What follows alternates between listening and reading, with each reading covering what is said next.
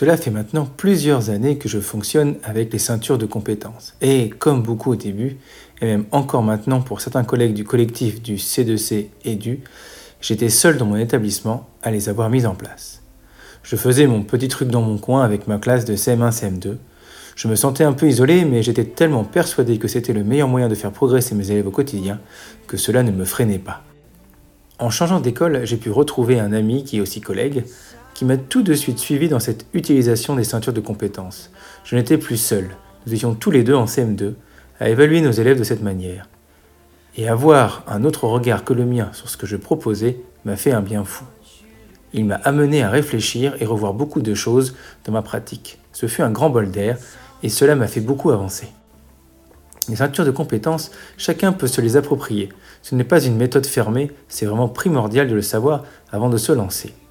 Nous étions alors deux classes à utiliser les ceintures, et cela n'était pas évident pour les élèves de se faire à ce système.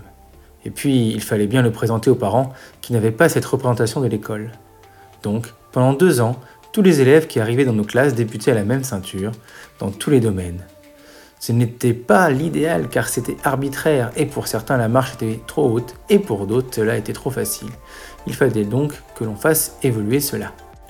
J'ai de la chance, j'ai dans mon école un chef d'établissement qui me fait confiance et des collègues motivés qui n'ont pas peur de faire évoluer leurs pratiques. Je leur ai donc proposé d'utiliser les ceintures de compétences sur plusieurs niveaux. Tout était presque clé en main, car avec le collectif, nous avions construit des référentiels et des essais de la petite section à la sixième. Mon directeur était emballé et mes collègues de CM1 aussi. Nous avons donc lancé les ceintures sur deux niveaux, CM1 et CM2. Nous nous sommes beaucoup concertés au début, nous avons beaucoup échangé. Avec nos années de recul, avec mon collègue, nous avons pu au mieux accompagner nos collègues de CM1 à leur début. Et l'année d'après, nous avons donc accueilli en CM2 des élèves qui avaient déjà un an de pratique de ceinture de compétences. Et cela a tout changé. Les élèves ont repris leur progression et leur travail là où ils l'avaient arrêté l'année précédente. Ils ont repris des habitudes, des réflexes qu'il fallait, les années précédentes, mettre en place durant tout le premier trimestre.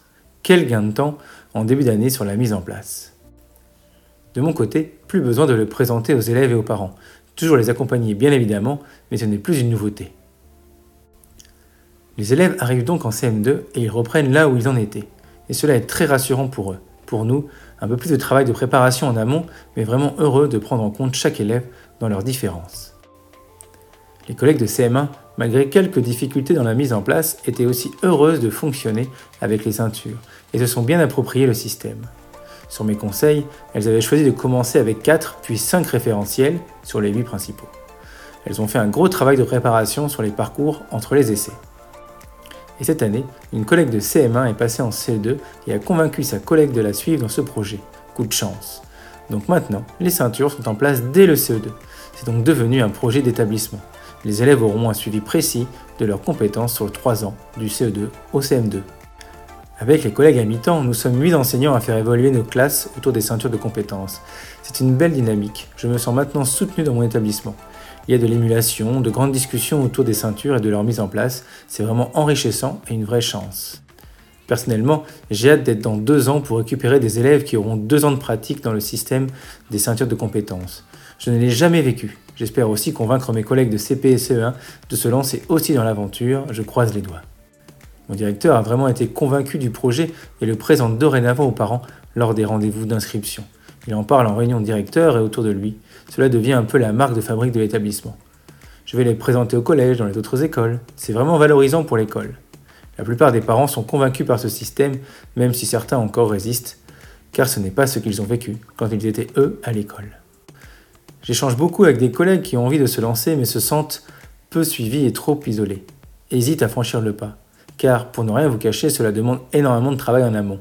J'ai eu la chance d'avoir un collègue qui m'a suivi tout de suite dans cette école et qui m'a fait passer un palier. Je vous conseille alors de commencer par un ou deux domaines et d'en ajouter tous les ans en espérant convaincre vos collègues de vous suivre.